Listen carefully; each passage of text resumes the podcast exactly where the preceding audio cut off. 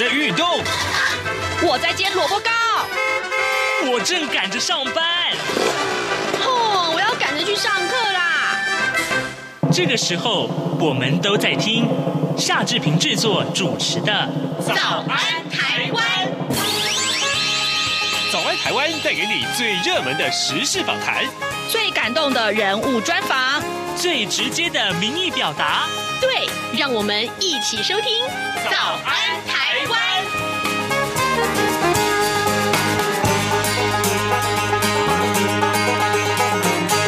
早安，台湾！我是夏志平。今天是二零二三年的二月二十号，星期一。今天志平在访谈单元里面啊，要跟大家介绍这个话题。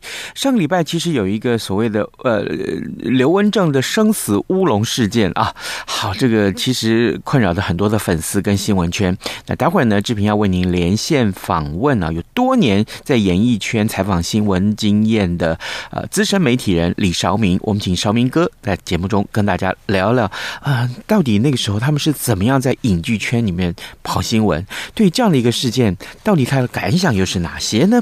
待会儿再请您收听今天的访谈单元。不过呢，在啊、收听之前，志平有一点点时间跟大家说一说各平面媒体上面的头版头条讯息。首先，我们看到的是，呃，《联合报》和《中国时报》都把这则消息放在头版头条，那《自由时报》也放在头版，显见这个新闻的重要性。布王密会针锋相对啊！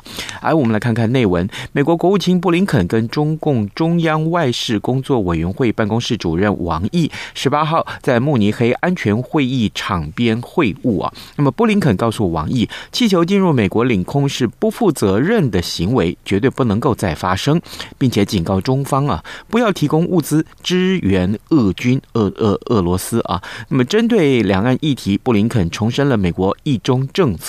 并且强调维护台海和平稳定的重要性。但是呢，王毅呢，他就气球事件也要求美方要解决滥用武力给中美关系造成的损害，并且还声称说，美方如果执意扩大事态的话，那么中方必将奉陪到底。这是今天来三个报纸都非常重视这样子的讯息。另外，我们来看看到自自由时报，自由时报它提到的是门诊药品部分负担的新制啊。好，这个健保部分负担新制的第一阶段。门门诊药品还有急诊，最快要四月份要上路了。那么健保署的署长石崇良，他在接受《自由时报》专访的时候说，除了重大伤病啊、山地离岛或者是低收入户啊等免部分负担者维持现状之外，那么身心障碍、中低收入户一共有一百三十四万人的门诊药品部分负担也不会调整。就是不论不论这个呃到任何阶层的这个医疗诊所啊、运院院所，那么维持现行的一般药费百元以下，那么慢性处方间一律免收部分负担，那么收费则是以两百万两百元为限。这是今天的自由时报为您关注的话题。现在时间早晨七点零三分三十四秒了，我们先进一段广告，广告过后马上请您收听今天的访谈单元。从两岸、国际、历史文化与财经等角度透视中国的《这样看中国》节目，每周一到周五晚间九点三十分到十点在中央广播电台播出。如果您对《这样看中国》节目有任何收听想法或意见，欢迎寄信到台北市北安路五十五号，也可以透过电子邮件的方式。节目有两个信箱：二零二零 at。R t i 点 o r g 点 t w，或是二零二零零二零三 n e w s at gmail dot com。再次谢谢听众朋友们的收听与支持，请持续锁定每周一到周五晚间九点三十分到十点播出的《这样看中国》节目。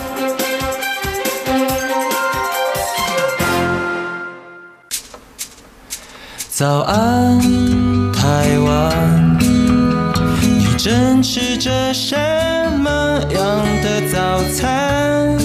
吐司加火腿蛋，咬一口，然后收听中央广播电台。早安现场。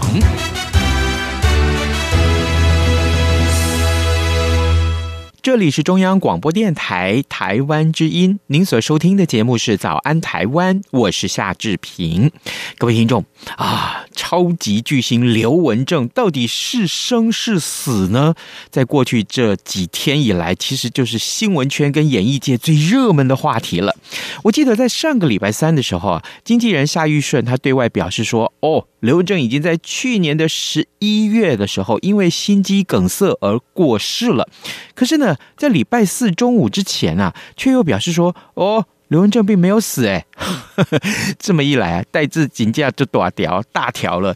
为什么啊？因为礼拜四一早啊，这个凌晨这个见报的各大媒体上面，纸媒啊，特别是都报道了刘文正的死讯，而且呢，还搭配了很多艺人，像包括刘文正的好朋友崔苔菁啊，或者说是呃他的徒弟裘海正、方文琳等人的反应。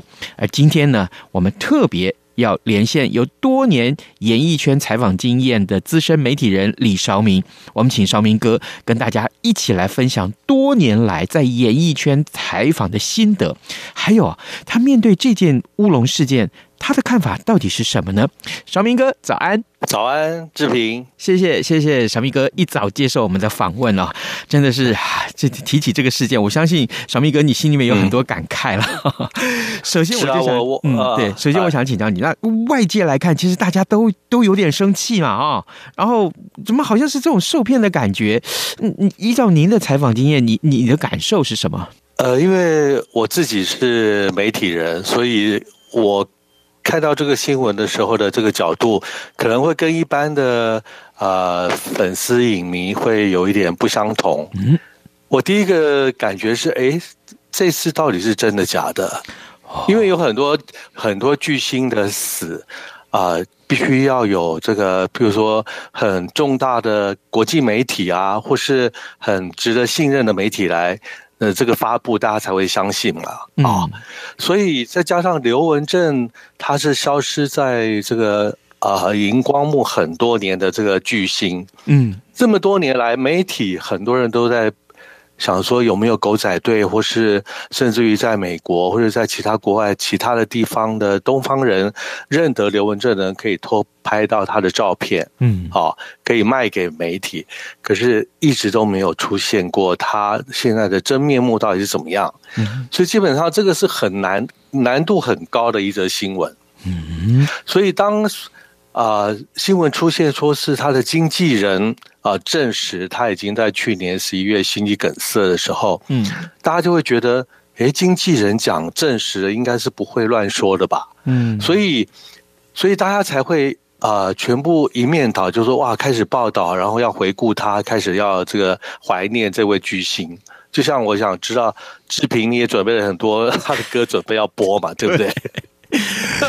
七十几首歌，七十几首歌，我准我大概从里面挑了每一首歌，大概多至少要听个呃三十秒到四十秒，我从那里面再挑出十三到十四首歌，我想在半个小时的节目里面跟大家分享应该是足够了，可是没想。对，所以呢没想到，可是呢当这个新闻大家都在啊、呃、放送说他已经是过世的时候啊。嗯有一个媒体是联合报，嗯，联合报这个呃，这个采访这件事情的这个记者叫杨启凤，嗯，她是我文化新闻系的学妹啊，是，她也是很资深，然后也很认真，只有她说现在还不确定有没有死，哦，就是所有人都已经在报道他刘文正已经过世，只有杨启凤还还还还在他个人的这个呃脸书上坚持说还没有还不知道。因为他要去多方搜证嘛，嗯，其实这个新闻本来就是你一定要呃呃，这个当事人，问题是当事人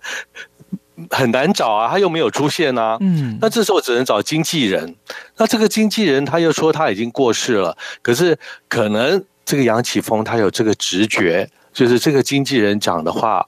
他不一定要全部信，嗯，哦，对不对？嗯，因为有时候你还是要必须从他的周边刘文正亲近的人的这个的啊线索去去捕捉，嗯嗯。好，这时候呢，他当然要去找他其他的一些熟悉的这个艺人朋友啊，甚至他的亲戚。这个新闻大概发酵了啊十几个钟头之后，杨启凤他在他的脸书。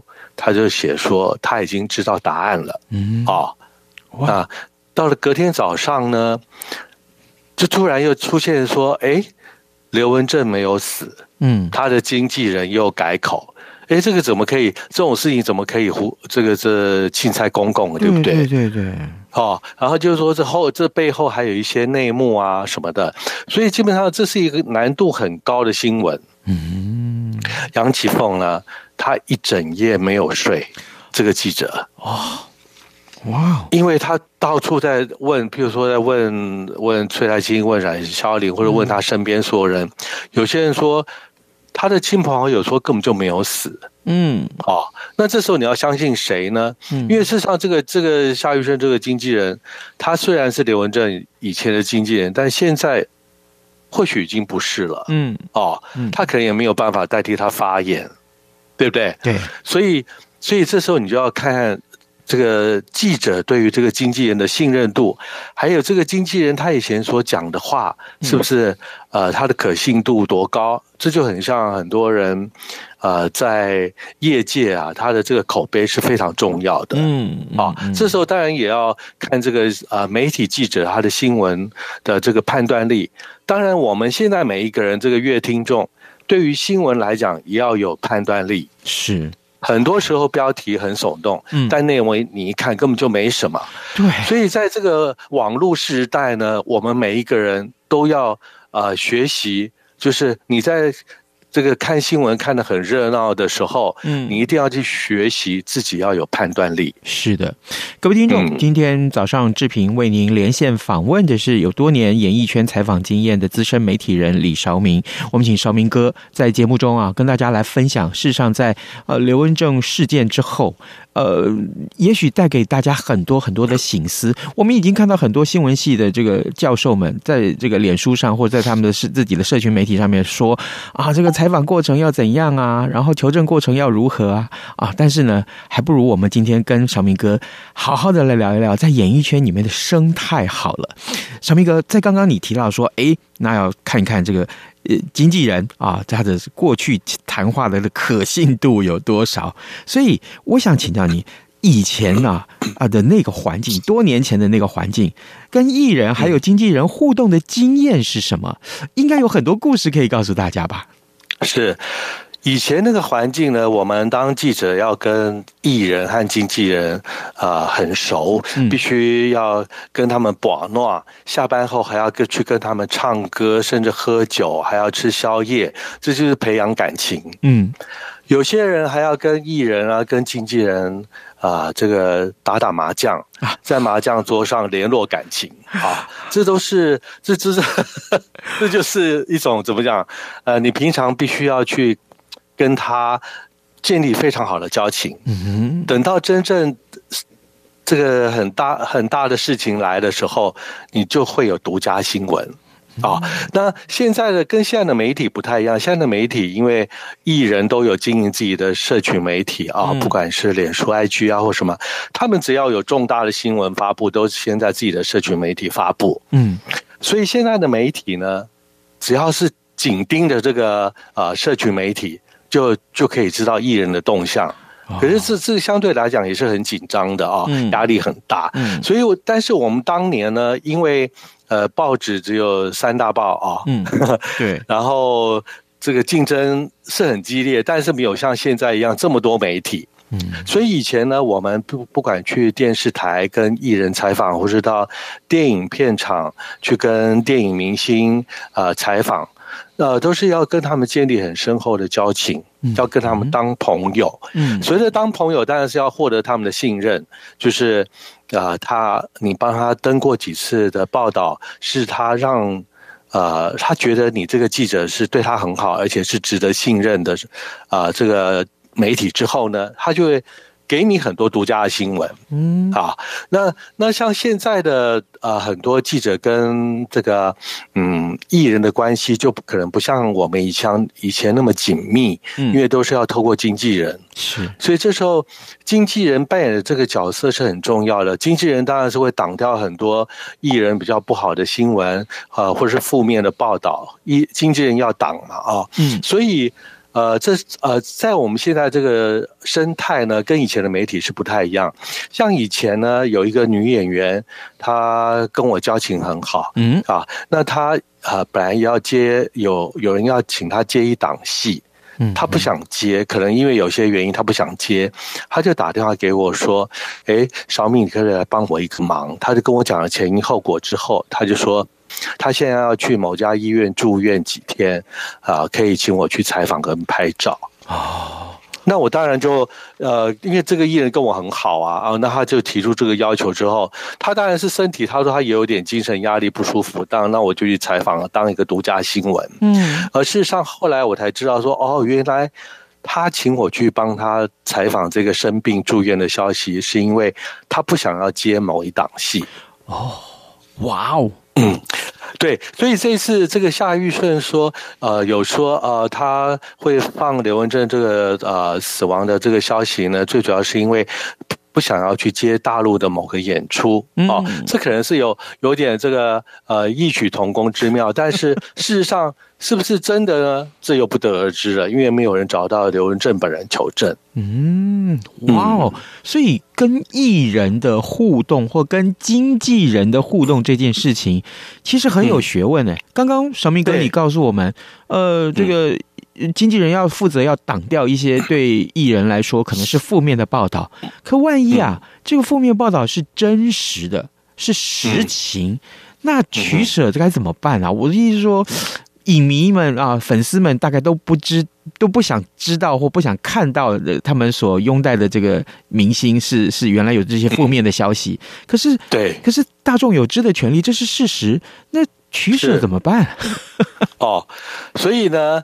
当啊，像呃记者呢，我们影剧记者有分很多路线啊，对啊，有人是跑电视，有人跑电影，跑唱片，甚至于有些人只是跑这个一些新闻机关。可是呢，一个报社这么大，也有社会线，嗯啊，也有政治线。如果说这个新闻呢是牵涉到了这个社会案件。甚至于是政治案件的话，我们就会请其他路线的记者来参帮忙。嗯，哦，到时候就会大家一起这个通力合作啊，由警察局那边，或是于是从其他的一些呃政府机构的线索去去这个怎么讲，去得知这个新闻的真相如何。是，所以事实上有时候呢，呃，做媒体做记者这件事，真的感觉很像是在当 FBI。你要你要判断一件事情，你还要从 一二三 A B C 所有的线索线索啊一块来分析综合，你才能得到事实的真相。而且得到事实真相，很可能反过来可以质疑经纪人或是艺人说：“嗯，你有骗我吗？”实情好像不是这样，所以事实上，所以事实上，艺人跟经纪人都是在这个圈子不能当放羊的小孩，放放多太多次。你放一次，大家可能会觉得小事情无所谓。像这么大的一件事情，你当放羊的小孩，那以后谁敢相信你讲的任何话？对不对？我我就在想说，以后呃，再有人暴露出这个刘文正的生死的问题的话，还会有人要报道吗？或者说还会有人要关心吗？对他，大家就会觉得说：“哎呀，又来了。”嗯，事实上，事实上，他已经不是第一次被传死亡的消息。对对对啊！可是这一次比较特别，是为什么会闹这么大？是因为经纪人第一次第一天是说他已经确实死了。嗯，这样子，所以他所以才会呃，怎么讲？感觉很像是一个很大的乌龙事件。但这个乌龙事件，呃，也反映出很多歌迷的心态啊。嗯，很多人已经哭了一天了，可是隔天又又很高兴这样子。哎呀，幸好他没死，对不对？很多人说，哎哎，刘文正，反正我们就见不到他，那他有他还在不在？其实我们在心里。这个这个呃，很很喜欢他这样就好了，但事实上不一样。有时候巨星在你心目中啊，他还在，虽然你看不到他，可是你知道他还在，那个感受是不一样的。是，嗯，好，那提到这个巨星的风范这件事情，小明哥，你见过的巨星何止一位两位啊？那真是 太多了，对，对不对？所以可不可以？呃，也也包括刘文正在内，可不可以简单也跟我们听众讲一下，嗯、当年刘文正到底有多红，或者说你印象中最红的一位巨星，嗯、他走红的程度是让、哦、怎么让大家觉得哇，真是棒，不可一世，或是他的风范是非常好的。啊、嗯，是，呃，我采访过，你先讲国内的巨星好了。嗯，啊，我采访过的巨星也跟我比较熟的是林青霞。哇。哇哦！就是有一年呢，嗯、有一年啊啊！当然，我小时候就是看他的电影嘛。啊，那我后来当记者有机会可以接触到他，我我我其实心心里是很紧张的啊，就是有一点不知所措。是，但是因为我是记者，他也知道我是很年轻的菜鸟记者，所以他对我非常的客气。嗯嗯，我第一次跟他最密集的采访是。啊、呃，有一年的第一届国际上海电影节，嗯哼，那时候他在上海拍有一部电影叫《六指琴魔》，嗯，啊，是。那那时候我去上海采访国际电影节，我就跟他约好时间，就去他的饭店房间去采访他了。嗯哼，啊，呃那时候他还没有嫁给这个行李员。嗯哼，那我到他的饭店房间去采访的时候，就发现他的房间里面呢有很多的这个衣服啊，或是。包包啊，都是当时的有一个牌子叫 Esprit，这个牌子就是行李员投资的牌子。嗯嗯，啊，那我那时候就觉得很奇怪，我就问他说：“哎，怎么那么多这个牌子的衣服？”嗯，他没讲，他就笑一笑，他说：“哎呀，最近蛮喜欢这个这样的。”他还说：“呃，那绍明绍明，这个这个包包送你好了，这样子。”啊，我那时候还很高兴。呃，后来他又说：“哎，这个包包还是先先不要给你好了，我给你另外一个东西。”啊，那时候可能这个对他来讲是很重要的一个一个这个牌子。好，我那时候也没有想那么多，可是隔没多久，隔了一个礼拜呢。哦，就爆出来了，嗯，说他这个他跟这个邢先生在交往，我那时候就觉得，哎呀，我自己的这个新闻鼻新闻眼还不够敏锐，也可能是因为那时候他实在太大牌了，我不好意思追问太多，怕怕惹怒了他，以后反而跟他变得交情不好，嗯，所以我不敢问的太深啊啊。可是那时候我想想啊，原来那时候就有一点点线索了，嗯，但是我跟你讲，林青霞她这个巨星的风范，真的就是。啊、呃，怎么说呢？有时候你跟艺人熟了以后，就觉得，诶，他他其实也就是一般人，嗯啊、哦。但是呢，当他站在舞台上，或者他出现在荧幕上的时候，你就就觉得啊，他真的是个天生的巨星，嗯。而且林青霞她是那种不用化妆就很美的女星啊。啊！而且他脸上完全是没有人工美的。嗯嗯嗯嗯，哇哇哇！我记得我小时候看他的电影啊，我就觉得很着迷。特别是啊，他跟秦汉，他跟秦祥林，有没有啊？啊，好多很棒的电影，那个琼瑶的电影啊，我都觉得奇怪。这成为我那个对于感情啊，在幻想的一些很重要的来源。嗯、是是是，志平，因为我跟你年纪差不多，我记得我小学大概五六年级的时候啊，嗯，我那时候住士林，我就自己搭公车去西门町。嗯嗯，我那时候就是去看林青霞的爱情电影。是啊，那那时候她就是我的心目中的偶像。可是当我第一眼见到她的时候，我的心真的是扑通扑通一直跳啊。啊天啊！好，可是后来当我认识他之后，嗯、呃，隔了几年，就是呃，大概隔了十几年吧，跟他熟了以后，嗯，呃，我那时候我去香港采访或者去度假的时候，我去香港也会去找他，嗯啊，他就会带我去一家他喜欢的素食餐厅去吃素，嗯，嗯，那时候我们就是在一个 VIP 的房间里面吃素，啊，好，那感觉真的是感觉，我后来回想。啊、呃，觉得很像是一场梦一样。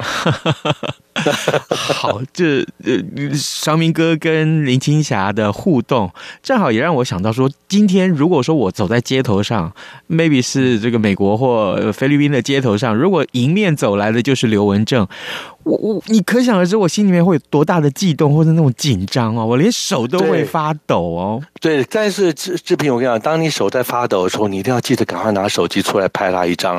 你不管是拍到他正面、侧面或什么角度，一定要拍。嗯、是。是真的，可以 证明。当然不要让他发现了，当然不要让他发现了。证明我看过刘文正啊，这个时候或是你冲过去，或是你冲过去跟他很友善的说：“哇，我是你的粉丝，可以跟你要签名或者跟你合照吗？”这样子。哦。因为有时候啊，这是要碰碰运气的。嗯嗯。你要看看艺人当时的心情，或他身边有没有保镖，或是身边有没有保护他的人员。嗯。好，嗯，各位听众，今天早上之平为您邀请啊，呃，这个多年演艺圈采访经验的资深媒体人李绍明，我们请绍明哥在节目中跟大家分享啊，呃，有关于在前几天所发生的这个呃刘文正的这个生死事件，哈 哈啊，这真是大事，对于演艺圈来讲，因为这几乎是像我这个年纪的这个呃成长的经验的人，我们在年轻的时候听到的。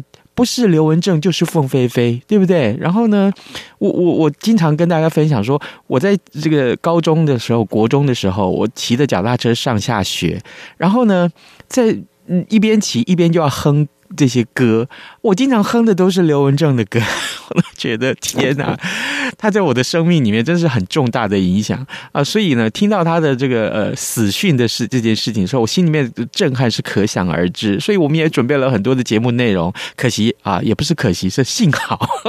到后来证实是这是一个乌龙事件，所以小明哥，我们回到这个事件上来看，嗯、呃，媒体都会有截稿压力啊，啊，像这样子，你刚刚提到这个杨启凤这位媒体记者，他其实是压力很大的。如果换成压力很大，对，如果是换成是你、啊、一整个晚上没有睡哈、嗯，对啊，换你要怎么处理这些事情？我也是一整个晚上没有睡，因为现在的媒体跟我们当年不一样。嗯，我们当年是没有电子媒体，是只有报纸，对不对？对。你晚上十一点下班回到家，哎，报纸已经在半夜十二点一点印出来，对不对？嗯。那时候要改新闻已经是来不及了。对。啊，你就可以好好睡个觉。除非你你的路线的新闻是发生在半夜，譬如说那时候呃白小燕事件，啊、我们必须要、嗯、我们必须要彻夜跑去这个板桥的殡仪馆去守，对不对？嗯、除非是这样的事情，否则的话你截稿了，下班了去跟譬如说就我们那时候下班去跟蔡依林唱歌，那时候她还没有很红，去跟周杰伦唱歌，那时候都还没有很红，对不对？那那是一种放松，也是一种应酬，也是继续工作，嗯，好那。之后至少，但是我们应酬完回家就可以好好睡个觉，是顶多早上起来八九点去买报纸，摊开来哦，完蛋了，我没有这则新闻，我漏新闻，等着下上班的时候被骂，对不对？那时候压力顶多就这样，半夜至少还可以睡个觉，可是现在不行了，嗯，现在随时都有即时新闻。嗯，你每一每一分每一秒都随时有即时新闻出现，因为因为这这年头大家都不睡觉，半夜有时候醒来就在就在点网络新闻，一点看我关心的刘文正有没有什么最新的发展，对不对？所以 杨启凤我可以了解他为什么一整夜没办法睡，因为他承受压力很大。嗯，所有人都说刘文正已经死了，只有他说我还在等消息，我觉得他不一定死。也就是说，如果啊，如果呃，像这一类的乌龙事件啊发生的频率高的时候，那某些人讲话的可信度就降低了，对不对？对，但是呢，你知道吗？我为什么一直一直提这个记者？因为杨启峰是我文化新闻系的学妹。嗯，我我们这种新闻系毕业的有很多的，现在在媒体工作人还是非常啊、呃、执着，也很。很很相信当年老师教我们的，嗯，一定要问到事实的真相，多方搜证，哈，所以呢，你说如果是我的话，我想我也是会像杨启峰一样这样子处理，嗯哼，可是这个难度真的很高，嗯，因为刘文正是你找不到他本人，你必须要去只能听经纪人的，那经纪人怎么讲话，你也不晓得他这次说的是真的是假的，只能从他周边的人再去找。那周边的人，像我，我也认识崔台青，我也认识珍妮这些人。可是这些人这时候他们可能不接电话，啊，因为每个人都要找他们。对，啊，啊，也是困扰哈。嗯。这很难的，这个这个新闻难度太高了。嗯哼哼哼，好啊，真的是今天非常谢谢啊，呃，长明哥在节目中跟大家分享这样的经验。事实上，经过长明哥的解释以后，我可以理解在。这个采访经验已经是不容易了，就是你身为这个呃采访记者，你要做这份工作已经不容易了，更何况啊，你要在这个呃呃演艺圈去采访，我相信那个难度会更高。虽然我不是演艺圈的呃这个采访记者，但我我觉得哇，那个那那个那个紧张的心情可想而知啊。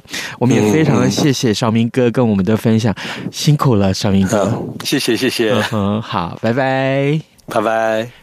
好当然真的谢谢邵明哥的分享。那么当然更重要也谢谢您的收听。今天节目时间也差不多到了啊那就祝您有愉快的一天喽。明天见拜拜。